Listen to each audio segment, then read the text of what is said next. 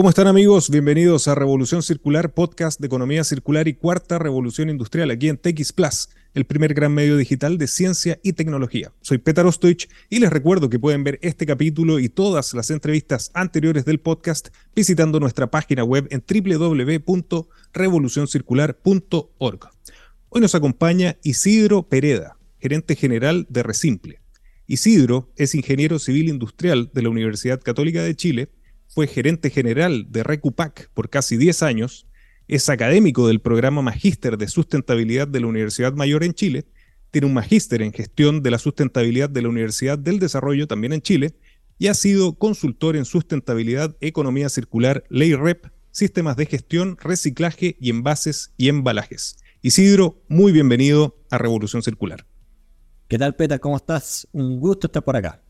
Muchas gracias y te agradezco que hayas venido porque vamos a tratar un tema muy atingente y muy importante, eh, particularmente en Chile, pero me atrevería a decir que también es un ejemplo de lo que está pasando en América Latina. Pero antes, Isidro, de entrar en ese tema tan apasionante que es la ley REP, te agradecería como contexto para quienes nos acompañan en Chile, en América Latina y en el resto del mundo que nos contaras qué es Resimple, cuál es su historia y cuáles son sus principales servicios y soluciones.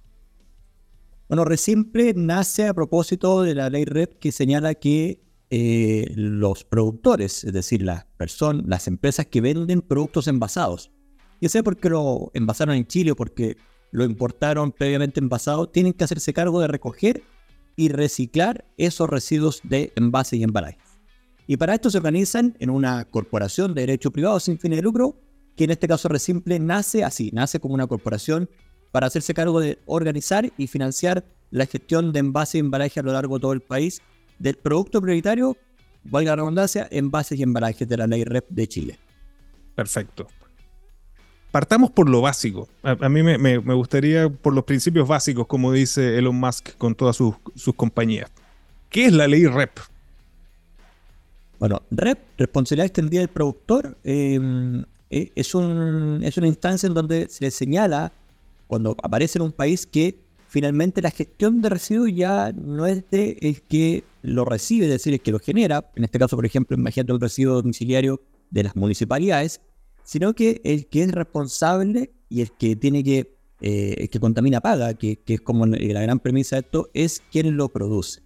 Y por lo tanto, el envase de embalaje es quien utiliza un envase para vender algo, eh, en este caso, un producto final. Y la, gracia que tiene esto es que cuando tú lo pones de esa forma, finalmente tú empiezas a preocuparte como empresa de hacer mercado, poner envases que sean reciclables, ojalá envases que sean más livianos, e inclusive más, empiezas a preguntarte, ¿será necesario poner un envase para vender mi producto? Entonces empiezan a aparecer cuestionamientos que bajo la lógica anterior da lo mismo poner un sobreembalaje, pero en esta lógica en donde a ti te cuesta financieramente y también en términos organizacionales de cómo hacerlo, empiezas a preguntarte si tiene sentido seguir vendiendo algo que podría, por ejemplo, ponerlo en forma de reutilización o bien eh, de otra manera de cómo lo estás haciendo ya. Por lo tanto, es una lógica de mercado súper interesante, muy pro economía circular y efectivamente aparece la responsabilidad en quienes son los que tienen, los, que toman la decisión de cómo vender algo.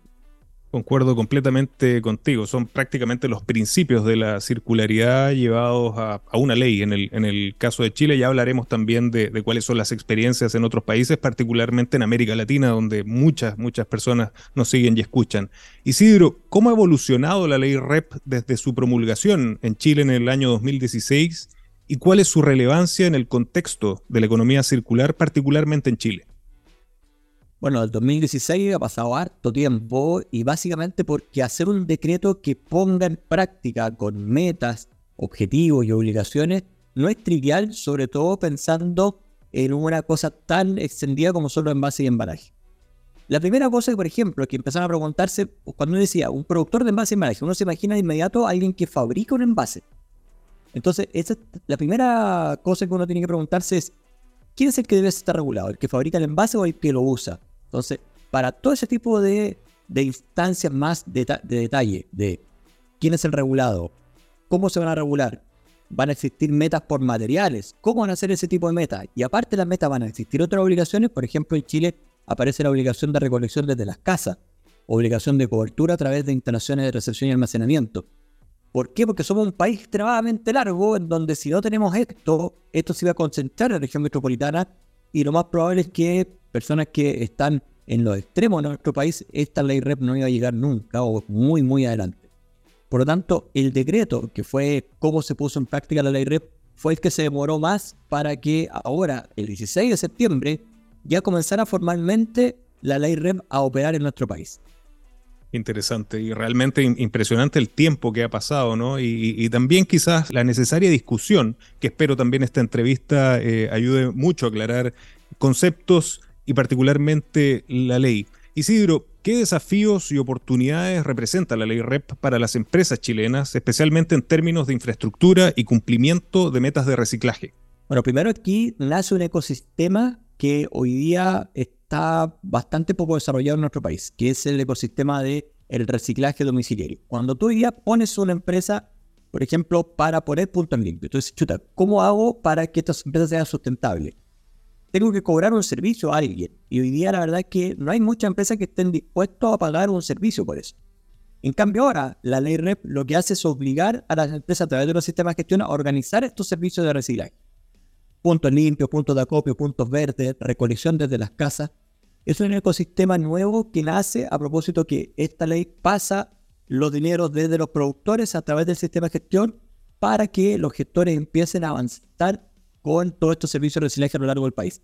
Claramente es un ecosistema que se fortalece, también un fortalecimiento con el trabajo con recicladores de base y por lo tanto eso hace que todo esto que antes se hacía de alguna manera se venga para fortalecer y, venga para quedarse como una especie de servicio, eh, muy, eh, como si fuese un servicio de la basura, pero un servicio de reciclaje. Súper interesante. Isidro, ¿cómo se compara la ley REP y sus objetivos con las políticas de reciclaje y particularmente de economía circular en experiencias como en Europa, considerando que Europa ha tenido más de 30 años de avance en esta materia? Claro, cuando uno dice, oye, ¿por qué en países como Alemania, reciclan. Y claro, la ley REP partió en Alemania en el año 90, por lo cual tenemos 33 años de eh, experiencia que nosotros recién la estamos tomando ahora. Las metas con las cuales nosotros queremos llegar de aquí a 12 años, que es quintuplicar las metas de recolección y reciclaje en base de embalaje, son metas que los europeos se pararon 20 años. Por lo tanto, nosotros vamos a transitar en 20 años, en 12, eh, básicamente porque tampoco tenemos espacio para esperar mucho más de transitar a dejar de votar todo los rellenos sanitarios. Cosa que, claro, en Europa uno dice, oye, ¿cuánto cuesta votar a la basura? Muchísimo más que reciclar. Y aquí pasa al revés. La paradoja acá en Chile es que votar a la basura domiciliaria cuesta mucho menos que reciclar. Y por lo tanto, muchas comunas hoy día están botando toda la basura. No se hace nada por reciclaje porque es muy caro. Esto cambia la forma en que hoy día se genera todo este ecosistema y nos pone en la órbita europea. En la órbita europea es que los sistemas de gestión a lo largo de todo un país, en este caso, provean servicios de infraestructura de reciclaje para que cada ciudadano pueda contar con algo independiente de vida donde tú puedas reciclar. Algunas veces he visto unas gráficas, claro, eh, antes de que aterrizara con fuerza la economía circular, estábamos en lo que se denomina la, economía del reciclaje, ¿no? Muy, muy liderada por la experiencia de Europa y por eso yo entiendo que Alemania u otros países en, ese continente tuvieron el tiempo para poder desarrollar e ir avanzando, transitando lentamente la economía circular. ¿Crees que la circularidad va a ayudar a acelerar esta transición eh, eh, en Chile y en América Latina, donde tenemos que tener esta, aceleración del proceso? ¿Lo ves así o, solamente crees que va a ser eh, conseguible a través del reciclaje y de las mismas prácticas propias del reciclaje?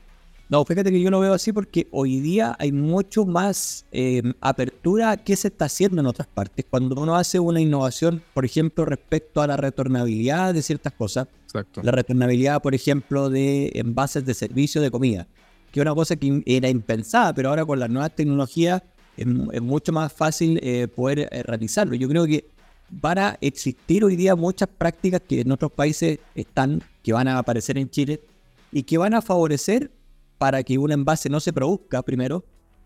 Pero lo otro importante que tenemos que hacernos cargo es qué pasa con los envases que ya se produjeron. Entonces ahí la ley REP bastante buena para eso porque primero te dice ya, perfecto, hace, este cargo de los envases que se están produciendo. Pero por otro lado, te dice, mira, si usted es una empresa que va a hacer puro envase retornable olvídense los costos de la ley red. Y eso es un incentivo clave para que tú te preguntes aguas arriba si necesitas, en este caso, eh, un envase para vender tu producto. Entonces, yo creo que es un complemento de ambas cosas. Excelente, excelente ejemplo, muy clarificador, justamente promoviendo la transición hacia una economía circular.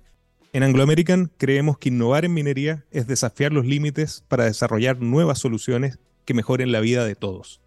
Anglo American, desde la innovación lo cambiamos todo. Isidro, cuando describías Resimple lo señalaste, los sistemas de gestión de residuos, GRANSIC. ¿Qué son estos sistemas de gestión y cómo funcionan en el contexto de la ley REP? Primero funcionan como una corporación que no reparte utilidades, que no tiene ánimo de lucro, es un centro de costos. Es un centro de costos que se financia con las empresas y los sistemas de gestión cobran una tarifa a las empresas, una tarifa por material unitaria igual para todos, y que cada uno paga en virtud de la cantidad de envases que pone de ese material en el mercado. Por ejemplo, si todos pagan lo mismo por el cartón, 30 pesos por kilo, hay que multiplicar cuántos kilos de cartón pone esa empresa al, año para ver cuánto flujo de dinero en este caso le va a tener que pagar al sistema de gestión.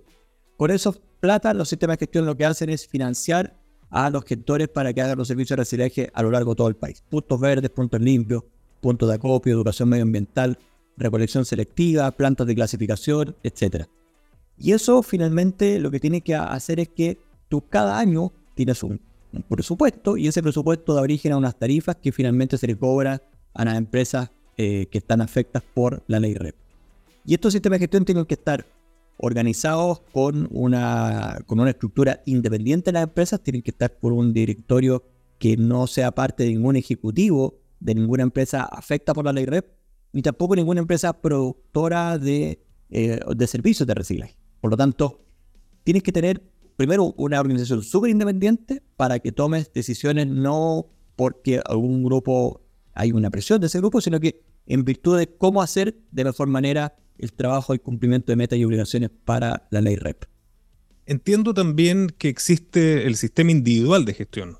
Por lo tanto, la, pregunta de cajón es cuál es la diferencia entre un, entre un sistema individual de gestión y un sistema de gestión colectivo y cuál es su relevancia en el proceso de reciclaje en Chile. El sistema individual en general se utiliza para cuando tú vendes de una empresa a otra, donde tú dices, mira, yo vendo a una empresa, tengo un residuo que puedo después ir a capturar por mí mismo y traerlo de vuelta para reciclarlo.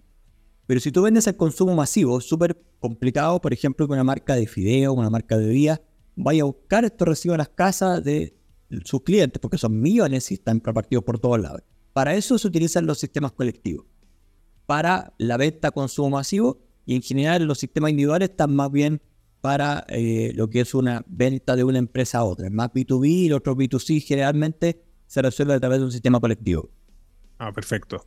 ¿Cómo las empresas, volviendo a, los sistemas de gestión de, residuos colectivos, seleccionan con qué eh, organización irse o con, o con quién no? ¿Cómo es ese proceso? generalmente hay un proceso de, em, primero, visualización de cuánto te va a costar esto en cada uno de los, eh, de los sistemas de gestión. Hay un proceso de cotización. Cada sistema de gestión cotiza respecto a las tarifas que ellos tienen. También hay una cuota de incorporación que también es distinta a cada uno de los sistemas de gestión. Y finalmente las empresas lo que señalan es decir, perfecto, esto en un sistema de gestión me cuesta A, B o C. Y por otro lado, temas reputacionales, temas también de cuáles son las otras empresas que están en un sistema de gestión cuando tú tienes una empresa, varias empresas, por ejemplo, que tienen muy buenas prácticas de compliance, de ESG o de otro tipo de cosas, y tú eres de ese, de, ese tipo de empresas, en general tú quieres estar más bien con ese tipo de empresas que con otras, aun cuando te cueste más. Entonces, hay distintos tipos de, formas. Cómo hacen la llegada hacia el ciudadano, cuáles son sus protocolos de eh, compliance, de libre competencia, cuáles son sus precios y costos, y también cuáles son sus socios y, evidentemente el equipo ejecutivo y el equipo del directorio también piensan en esta decisión. Y tiene que ver también con la materialidad. ¿Qué pasa si una empresa tiene distintos materiales? ¿Puede estar en distintos sistemas de gestión o tiene que irse necesariamente solo con uno? Sí, eso es una buena pregunta, porque efectivamente aquí el decreto señala que tú puedes estar para distintos materiales en un sistema de gestión. Es decir, si tú tienes un material tipo PET y un material tipo cartón, para el sector domiciliario tienes que estar solamente en uno. Pero si tú tienes un sector, eh, tienes envases del sector domiciliario y no domiciliario, puedes estar en uno o en más de uno.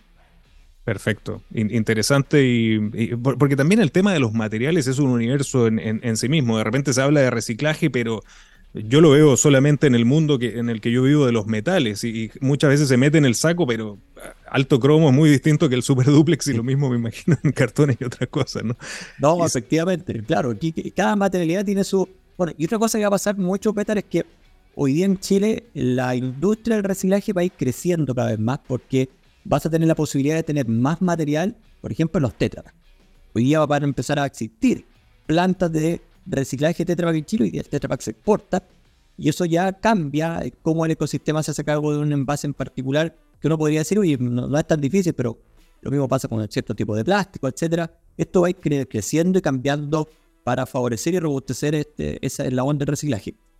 Y no tengo duda que va a ir en línea del triple impacto de generar crecimiento económico sostenible, crear empleos de calidad y descarbonizar nuestra economía. Así que por lo menos vamos bien encaminados en, la teoría. Pero vamos, vamos de vuelta a la práctica, Isidro. ¿Cómo están colaborando los GRANSIC, estos sistemas de gestión, con los municipios y las comunidades locales para cumplir con las metas de recolección y reciclaje? Nosotros cuando eh, teníamos que hacer un plan de gestión donde abarcábamos distintos municipios, nos preguntamos cuáles son los municipios con los cuales vamos a trabajar. Y definimos tres tipos de ejes. Los municipios costo eficientes, que son municipios que tienen, por ejemplo, muchas viviendas en altura, muchos departamentos, o municipios que tengan experiencia previa en reciclar. Pero también quisimos decir, vamos a ir a regiones prontamente. Por lo tanto, el eje regional para nosotros es súper relevante de tener muchas regiones y hoy día tenemos convenios con municipios desde Arica hasta Punta Arenas. Vamos a partir, de hecho, este año desde Arica a Punta Arenas con puntos de puntos limpios en cada una de las regiones. Y por otro lado, comunas vulnerables, comunas en las cuales los municipios, por tener poco presupuesto, no hayan tenido la posibilidad de tener servicios de reciclaje. Costo eficiente, eh, comunas de regiones y comunas vulnerables es el mix de comunas en las cuales nosotros vamos a estar operando a lo largo de todo este tiempo. Nosotros tenemos un plan de gestión aprobado para cinco años, que luego se renueva para cinco años más, según eh, señala la normativa.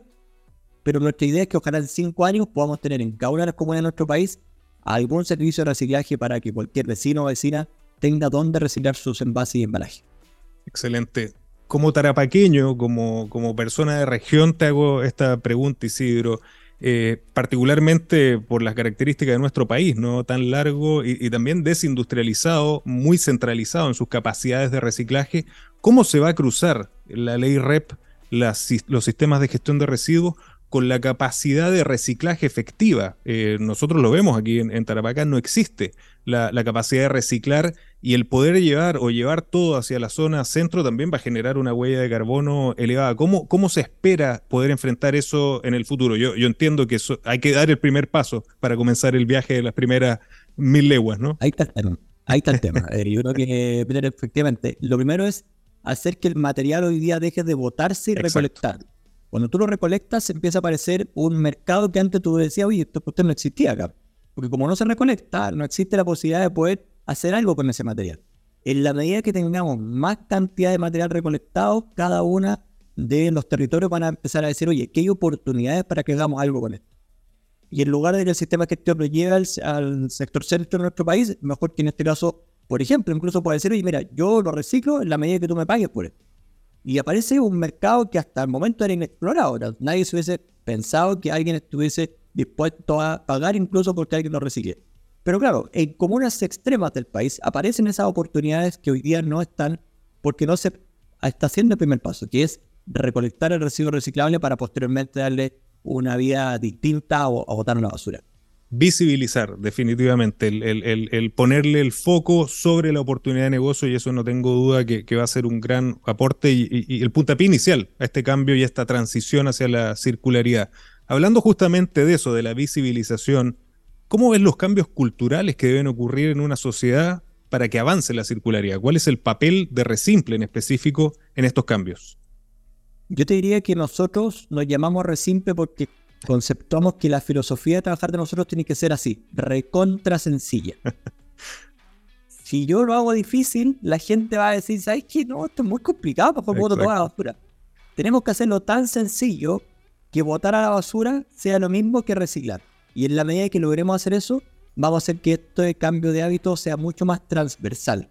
Hoy día está alojado en personas que tienen una conciencia muy alta respecto a la sustentabilidad del cuidado medio ambiente Pero nosotros queremos llegar a todas partes, no solamente a los más motivados, sino que también a las personas que le da lata, que no tienen tiempo, que no tienen espacio, que dicen, oye, ¿cómo, cómo, cómo sé yo que algo reciclable no?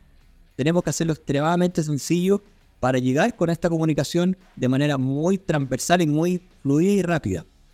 Excelente enfoque. Realmente tiene que ser simple y qué mejor que, el nombre que ustedes mismos tienen como, como empresa y emprendimiento. Isidro, dado el corto plazo para la implementación y el alto costo asociado, ¿cuáles son los principales riesgos que enfrentan las empresas en relación con la ley REP? Primero, las empresas que no están dentro de un sistema de gestión colectivo o no tienen un sistema individual están expuestas a multas de 8 millones de dólares. Tremendas multas. Hoy día hay 15.000 empresas afectadas y hay más o menos 2.000, 2.500 empresas dentro de un sistema de gestión. Por lo tanto, tenemos un montón de empresas que o no se han ingresado a un sistema de gestión o no saben que la ley REP existe y que están expuestas a una normativa que tiene multas para que uno no saque con la calculadora lo que te cuesta pagar la multa para no cumplir, en este caso, la normativa. Esta es una normativa que uno tiene que cumplirla y por lo tanto las multas son súper altas y uno tiene que darse por aludido lo antes posible antes que venga la superintendencia y te curso una multa de ese tamaño.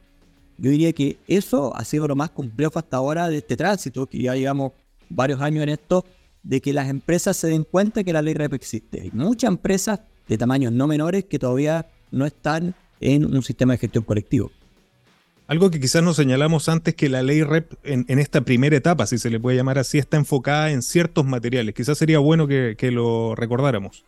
Sí, efectivamente, eh, están, bueno, los de los productos prioritarios está neumático, está pila, batería, aparatos electroelectrónicos, eh, aceite lubricantes y esta aparece en base y embalaje. Las dos materiales que tienen ya decretos que contemplan multas son neumáticos y son envase y embalaje.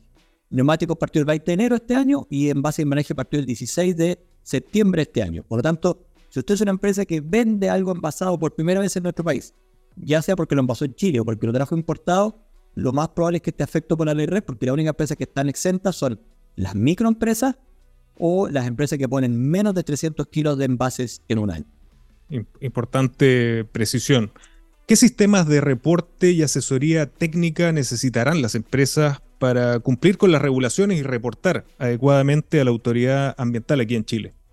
Sí, nosotros estamos dando asesorías gratuitas a las empresas que son socias, básicamente porque lo primero que tienen que hacer es cuantificar cuántos envases ponen en el mercado. ¿Qué significa esto? Que por cada SKU tú tienes que saber cuántos kilos de cartón, de plástico, plástico tipo 1, 2, 3, 4, etcétera, tú pones en el mercado. Y eso es una contabilización que se tiene que hacer de una manera muy meticulosa para que finalmente los kilos o las toneladas que tú informes sean los apropiados para que posteriormente vayamos a buscar un porcentaje de eso y cobremos al respecto de eso.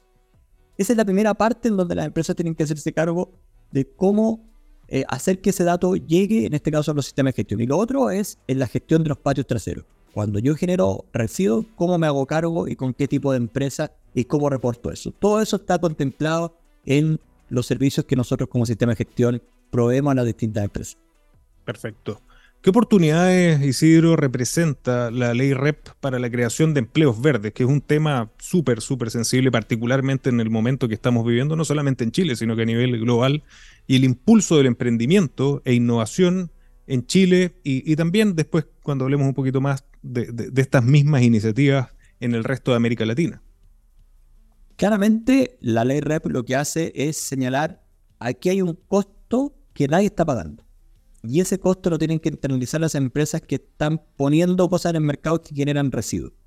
Y por lo tanto, cuando tú empiezas a hacer que ese costo aparezca, ese costo finalmente hace que emprendedores, empresas, empiecen a aparecer con servicios que hasta, hasta hoy día no eran posibles mantenerlos porque eran económicamente inviables.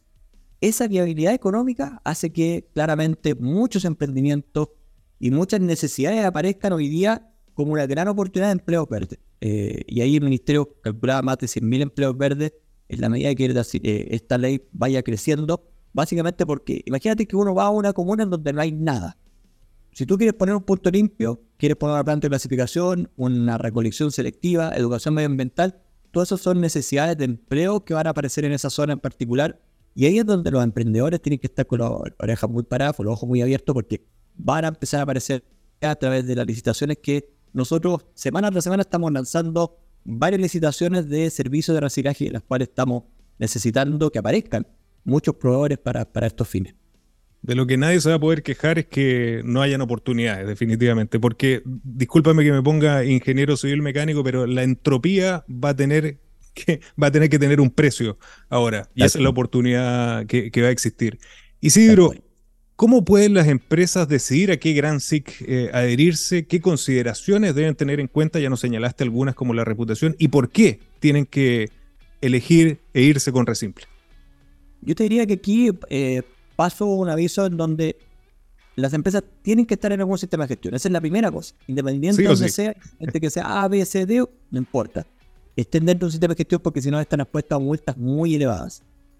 Posteriormente, cuando uno pasa lo que señalaba antes, temas reputacionales, temas de costos, de tarifa, bienvenido que en este caso escojan Resimple, pero en la medida que también se sientan ellos a gusto de estar con nosotros y de también de tener nuestra filosofía que significa impactar al consumidor final a través de servicios que hoy día sean mucho más sencillos, mucho más transversales, inclusivos y también transparentes. La medida que eso ocurra y que las empresas estén de acuerdo a que nosotros vayamos con eso, oye, bienvenido sea.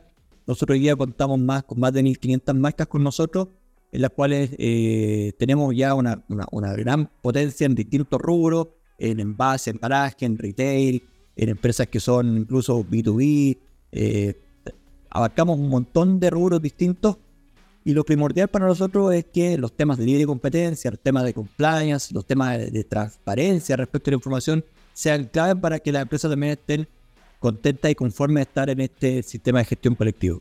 Solamente porque es el, tema central de, nuestro podcast, me gustaría saber tu opinión específicamente sobre la economía circular. ¿Qué rol juega la circularidad en la ley REP y más allá incluso, Isidro, en esta transición, en este, en este puntapié inicial que es la ley REP, en, este camino hacia un desarrollo sostenible? Bueno, claramente la economía circular eh, es en la teoría algo en el cual uno no podría rentarse al respecto. Pero por algo no funciona. Y algo que falta para que gatille son, por ejemplo, normativas como la ley REP tal como tú señalabas, es súper difícil estar recolectando, reciclando en los extremos de nuestro país. Pero en la medida que no aparezcan este tipo de regulaciones y no aparezcan este tipo de iniciativas, finalmente se quedan en pequeños emprendimientos que, a propósito, como es nuestro país de largo y complicado logísticamente, es súper difícil que en algunos sectores la circularidad aparezca. Como que la circularidad aparece en las regiones mucho más centrales o en comunas mucho más grandes, pero como una más pequeña es mucho más complicado. Yo te diría que aquí hay una primera oportunidad para que de verdad Chile avance hacia la economía circular y para que tengamos varios casos de éxito, que no sean un par nomás y que no sean como especie de emprendimientos medio locos, sino que sean cosas bastante más eh, regulares y más eh, como normales, en el sentido de decir, oye, la economía circular no es algo que uno sea o como muy verde, eh, o como muy sustentable, o como muy consciente, sino que sea algo que sea mucho más asequible, tanto para emprender como para ponerlo en práctica. Yo diría que ahí está la clave, como que sea algo no tan nicho. Claro, algo, algo tangible, algo real, lo que decimos en Revolución Circular, un modelo de negocio. Y el sueño de cada persona que promueve la economía circular es que no se hable más de economía circular, sino que se hable de economía, sea tan circular que, que ya sea una economía. Isidro, ¿Qué mensaje le puedes dejar a las personas que nos ven y escuchan en Revolución Circular, tanto en Chile, en América Latina, que es un público gigantesco al que tenemos también como experiencia quizás desde Chile para América Latina y el resto del mundo? Oh, primero, soy muy honrado de estar acá. Hace rato que lo vengo siguiendo, no me pierdo los capítulos que, a menudo ustedes van sacando, así que bienvenido y muchas gracias por, por esta invitación. Segundo, que cuando uno tiene en sus manos un envase, que, finalmente uno opta por votar, tiene que pensar en ese momento que ese envase lo más probable es que sea reciclable y lo único que uno tiene que hacer son tres cosas. Tiene que estar limpio, seco y aplastado. En la medida que uno tenga un envase limpio, seco y aplastado, lo más probable es que esté listo para ser reciclado. De esa simpleza es lo que estamos hablando acá en Resimple para que finalmente todas las vecinas y vecinos, independientemente de donde estén, tengan un lugar donde ir a reciclar sus residuos y evitemos que esos residuos vayan a la basura porque cada vez nos estamos encontrando con menos espacio para relleno sanitario. menos espacio para vertedero. Y cuando ya no tengamos espacio, vamos a darnos cuenta que tenemos reciclado hace mucho antes. O preocuparnos incluso un poquito antes de no generar ese residuo. Pero claramente la peor alternativa que nosotros tenemos hoy día es tomar un residuo y solamente botarlo a la basura. Tenemos que preguntarnos, ¿este envase es reciclable antes de botarlo a la basura? Y si es así, elijamos reciclar de todas maneras en lugar de seguir enterando envases y embalaje en la basura. Tal, tal cual lo dices, un, un, residuo es un material valioso puesto en las manos equivocadas. Y, me encanta tu mensaje, re simple tu mensaje, así que lo felicito por eso. Isidro, ¿dónde podemos invitar a quienes nos siguen a conocer más sobre Resimple y sus iniciativas? www.resimple.cl y tenemos también canal de YouTube, tenemos Instagram, tenemos LinkedIn, los cuales pueden seguirnos y poder empezar a visualizar cómo es la ley REP, de qué se trata, qué es lo que son en este caso las obligaciones que tiene la empresa o como consumidor, qué es lo que hago para reciclar o como municipio, cómo opto a que Resimple llegue a mi territorio. Eso es súper importante. De repente uno piensa que uno llega a un municipio y es súper sencillo no, creo que es mucho más complicado de lo que uno, uno creería. Y por lo tanto hay muchos municipios que dicen, ¿y por qué no han venido para acá? Oye, yo creo que es súper importante que nos contacten para provocar esta, este lazo que tiene muchas cosas, eh, como tú decías, hay un triple impacto acá muy, muy notable, que tenemos que, ojalá, acelerarlo lo más que podamos. Excelente, Isidro. Isidro, muchísimas gracias por venir con nosotros a Revolución Circular.